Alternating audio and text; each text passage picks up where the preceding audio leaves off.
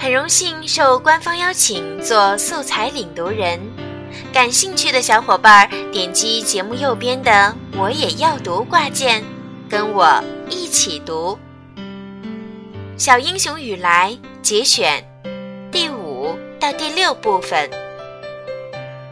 鬼子把前后院都翻遍了，屋子里也遭了劫难，连枕头都被刺刀挑破了。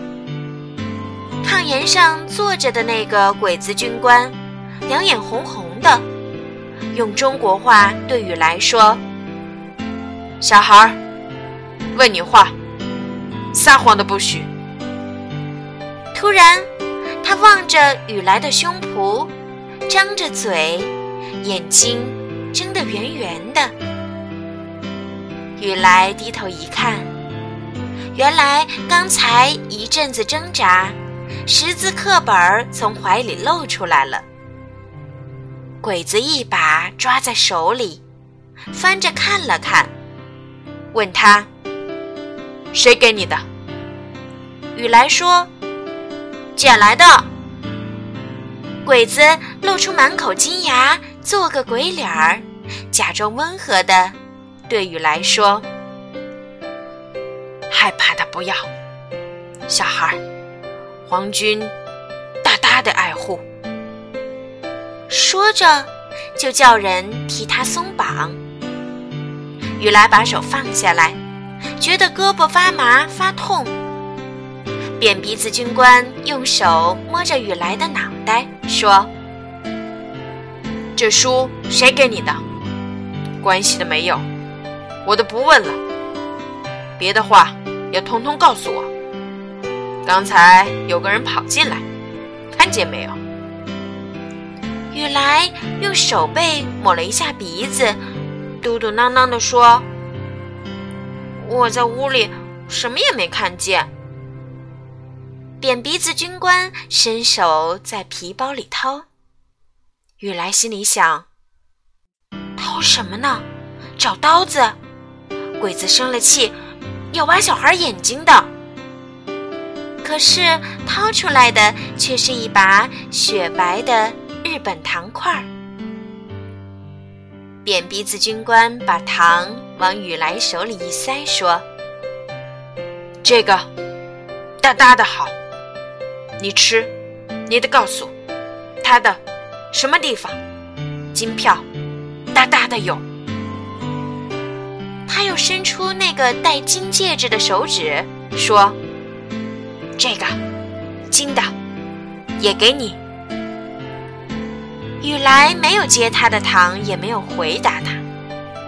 旁边一个鬼子嗖的抽出刀来，瞪着眼睛，要向雨来头上劈。扁鼻子军官摇摇他的圆脑袋，两个人叽叽咕咕说了一阵儿。那鬼子向雨来横着脖子翻白眼儿。使劲儿把刀放回鞘里，扁鼻子军官压着肚子里的火气，用手轻轻拍着雨来的肩膀说：“我大大的喜欢小孩，你看见了没有？说呀！”雨来摇摇头说：“我在屋里什么也没看见。”扁鼻子军官的眼光立刻变得凶恶可怕。他向前弯着身子，突然伸出两手，啊！这手就像鹰的爪子，揪着雨来的两个耳朵，向两边拉。雨来疼得咧着嘴叫。随后，这鬼子又抽出一只手来。在雨来脸上左右开弓，啪，啪，打了两巴掌，又用手把他脸上的肉揪起一块儿，咬着牙拧。雨来的脸立时变成白一块、青一块、紫一块。鬼子又向他胸脯打了一拳，雨来站立不稳。打个趔趄，后退几步，后脑勺正碰在柜板上，身子一歪要倒下去，但立刻又被抓过来，肚子撞在炕沿儿上。雨来半天才喘过这口气，脑袋里像有一窝蜂，嗡嗡的叫，两眼直冒金花，鼻子里流着血，血珠掉下来，溅在课本儿那几行字上：“我们是中国人，我们爱自己的祖国。”鬼子打得累了。雨来仍是咬着牙说：“没看见。”扁鼻子军官气得暴跳起来，嗷嗷吼叫：“枪毙！枪毙！拉出去！”太阳已经落下去，蓝色的天上飘着的浮云像一块一块红绸子，印在还乡河上。河水里像开了一大朵一大朵的鸡冠花，苇塘的芦花被风吹起来，在上面飘飘悠悠地飞着。芦花村里的人听见河沿上响了几枪，老人们含着泪说：“雨来是个好孩子，死的可惜。有志不在年高。”芦花村的孩子们，雨来的小朋友铁头和三钻儿几个人听到枪声，都呜呜地哭了。交通员李大叔在地洞里不见雨来搬缸，幸好院里还有一个出口。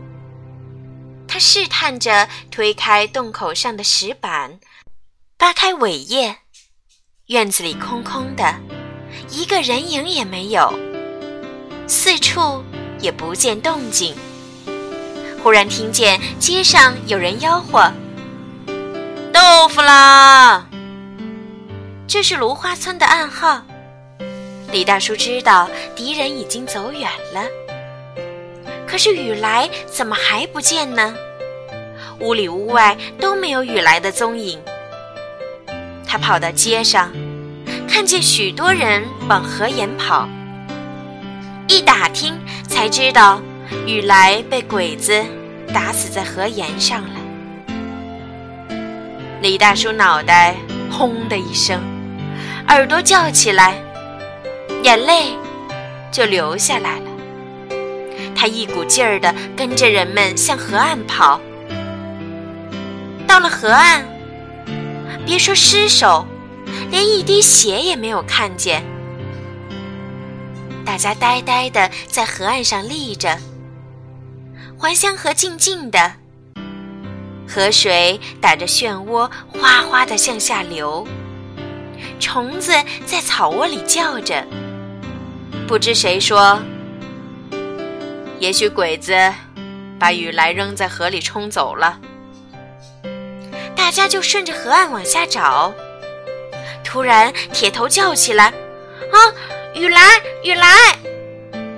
在芦苇丛里，水面上露出个小脑袋来。雨来还是像小鸭子一样抖着头上的水，一边用手抹一下眼睛和鼻子，嘴里吹着气，一手扒着芦苇，向岸上人问道：“鬼子走了？”啊！大家都欢喜地叫起来。雨来没有死，雨来没有死。原来，枪响以前，雨来就趁鬼子不防备，冷不防扎到河里去。鬼子慌忙向水里打枪，我们的小英雄雨来却已经从水底游到远处去了。